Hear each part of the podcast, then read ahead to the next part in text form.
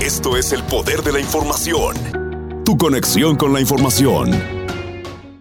Y ya estamos de regreso aquí en el Poder de la Información. Muchísimas gracias por continuar con nosotros. Doctora, ahora sí vamos con el siguiente tema que tenemos para que nuestra comunidad, esperemos que pongan atención a esto, que ya no queremos que que se convierte en una pandemia como está siendo vista tal vez en Europa, se ha estado viendo más fuerte, pero ya está aquí en Estados Unidos y es la viruela del mono. Así es. Aunque la transmisibilidad y el riesgo que representa para la comunidad es mucho menor e incluso el riesgo de mortalidad el riesgo de mortalidad también es muy muy muy pequeño siempre existe el riesgo de que se propague y sobre todo e, existe el riesgo de que se propague cuando no somos cuidadosos, cuando no empleamos las medidas de prevención que, sabemos que existen y, ahora con la experiencia de la, de la pandemia, pues que, sabemos cómo podemos prevenir. Pues si bien sabemos que el, el monkeypox o la viruela del mono se, se produce se transmite en contacto directo piel con piel, el, también hay personas que si tienen inflamación en vías aéreas y hablan o tosen, pueden poner este, gotitas que contienen este virus. Entonces, recordemos que es un virus que se parece al virus de la viruela, es con mucho menor severidad y se puede prevenir se puede prevenir, sobre todo si, ya se empezaron con lesiones o si usted tuvo contacto cercano con alguna persona que tiene el diagnóstico, se puede prevenir la severidad con una vacuna. ¿Cuáles son los riesgos o cómo disminuimos el riesgo para, la, para contraer esta viruela del mono?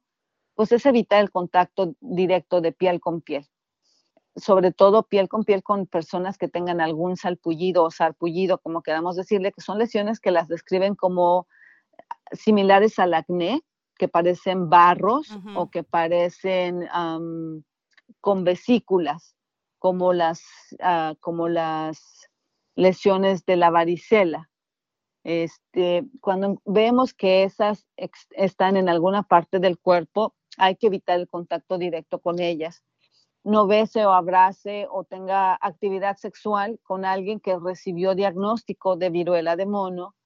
Y si sabe que hay alguien enfermo, de preferencia que esté aislado y su ropa de cama que se vaya directamente a la lavadora sin que nadie más lo toque. No compartir utensilios de cocina, lavarse las manos con frecuencia con, con agüita tibia, como lo sabemos, uso de podemos usar el gel alcohol o hand sanitizer para las manos. Y si usted tiene que salir porque tiene que ir al médico, porque alguien tiene que revisarlo, porque necesita recibir tratamiento, recuerde que si usted está enfermo tiene que tener toda la piel cubierta con ropa y usar cubrebocas. Ok, perfecto. Este, sabemos que la vacuna está disponible para la, la mayoría de las personas que se quieran vacunar. ¿Me quiere ayudar con esto también, doctora? para ver quiénes son las personas que están eh, que, califican. ¿Quiénes, ¿Quiénes califican para la vacuna? Cualquier persona, y esto se, se, determina caso por caso, depende de cada persona, pero aquella que, que describe o que tiene contacto piel con piel con algún individuo que tiene el diagnóstico confirmado o que es sospechoso de tener esta viruela del mono, es, de los recomendados para que reciba la vacuna. Eh, recordemos que la mayor parte de las reportadas hasta ahora que tienen esta enfermedad son eh, del sexo masculino, generalmente se describe como hombres que tienen actividad sexual con otros hombres, ya sea homosexuales o bisexuales o personas transgénero. ¿De acuerdo? Entonces, en la comunidad homosexual hay algunas personas que tienen diagnóstico de VIH si tiene diagnóstico de VIH y ha estado en contacto o sospecha que ha estado en contacto con alguien que tiene diagnóstico positivo de monkeypox o de viruela del mono, puede calificar para recibir la vacuna. Si en los últimos dos meses ha tenido un diagnóstico positivo para enfermedades de transmisión sexual, esto también lo hace candidato para la vacuna. Si usted toma tratamiento de prevención para no contraer VIH debido a su estilo de vida, usted también es candidato para, para vacuna. Si usted recibe algún beneficio económico o dinero en intercambio por actividad sexual, usted también es candidato a la vacuna. Si ha estado en, en algún evento, en algún lugar donde pueda haber sido expuesto a personas que tengan el diagnóstico positivo de viruela del mono, ya sea que haya estado en contacto piel con piel o que tuvo actividad sexual, también califica para la vacuna. algunos trabajadores de laboratorio que están procesando pruebas de, personas enfermas, eh, profesionales de la salud que han tenido exposición ocupacional, también son candidatos y esto también depende de cada persona. Se va decidiendo caso por caso y lo más importante es que si usted sospecha o tiene alguna de las características que ya le acabo de mencionar, hable con su médico tratante. Si no tiene médico tratante, tenemos en la ciudad Family eh, Health Centers o las clínicas de, de atención en salud pública, en donde además se están ofreciendo también las vacunas. Solo tiene que hablar y hacer una cita para ver al médico, para que el médico pueda recomendar que le pongan la vacuna. Ha habido, hay, eventos programados este 17 de, este 17 de septiembre. ¿Para hoy? ajá, sí, hoy en el, con el Departamento de Salud está organizándose, incluso el Departamento de Salud tiene ah, varios uh, varios eventos publicados en su página. Vayan, revisen la página hoy mismo para que vean. Los eventos son de 10 a 2. Va a haber eh, eventos en, Baptist, va a haber eventos en Norton y también disponibilidad de vacunas con la, la clínica de vacunación del Departamento de Salud. Y lo importante de estos dos eventos del día de hoy, gracias por mencionarlo, doctora, es que con el evento de Specialty Clinic, que es del Departamento de Salud, y también con Baptist es que no se requiere hacer cita. En la semana, el 24 del mes, será con Norton y tampoco este, necesitan agendar cita, pero ya después de estos eventos sí la gente tiene que hacer una cita para que les atiendan y les den la vacuna de, del mono para las personas que quieran y que creen que, que pueden haber estado expuestos o que ya es un caso confirmado por ahí de que estuvieron expuestos. Muy importante. ¿Por qué lo mencionamos? Tal vez la gente dice, pero es que a nosotros tal, no, no, estoy, no me estoy metiendo en lugares o no sé qué, pero ya estamos viendo las demográficas, los números, y pues sí es algo para pensarlo nosotros en la comunidad hispana. sé que usted nos tiene los números un poquito para explicarnos por qué estamos hablando el día de hoy de esto. Fíjate que en Estados Unidos se ha ido observando el incremento poco a poco, poco a poco, y de mayo a la fecha ya en este país tenemos 23.499 casos. Hay una muerte reportada y esto es importante comentarlo porque entonces eh, nos habla de el riesgo de mortalidad por la enfermedad es muy chiquito muy, muy chiquito. Sin embargo, las molestias asociadas a la infección pueden ser muy grandes, sobre todo si tienen lesiones ah, en el área genital o en la boca o en la garganta o en el esófago. Y esto puede causar, esto puede causar lesiones a largo plazo porque generalmente cuando tenemos este tipo de, de lesiones que causan mucha inflamación en estas áreas que escribí, pueden causar cicatrizaciones que, hacen eh, cicatrices que se contraen. Y esto limita la función, la función de, estos órganos, la boca, el, esófago, la garganta. En el condado de Jefferson tenemos 26 casos reportados hasta el 15 de septiembre.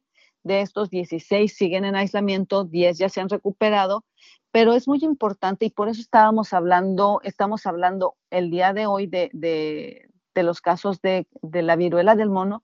Es que a pesar de que la población en latina o Latinex en Estados Unidos no va más allá del 18% global, en, en, el total de estos 23.499 casos que les contamos, más de la tercera parte, el 32.4% de los casos son personas de origen latino.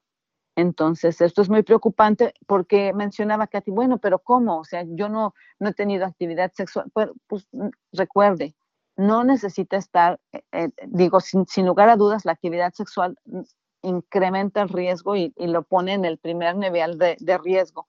Pero si a usted le gusta ir a fiestas, estas famosas fiestas rave o rave, en donde es un espacio chiquito, no ventilado, donde hay música eh, a, todo volumen, la gente está muy feliz, algunas personas tienen intoxicación ya sea por alcohol o por drogas y la mayor parte de la gente usa muy poquita ropa o ropa muy, muy, este, muy sensual.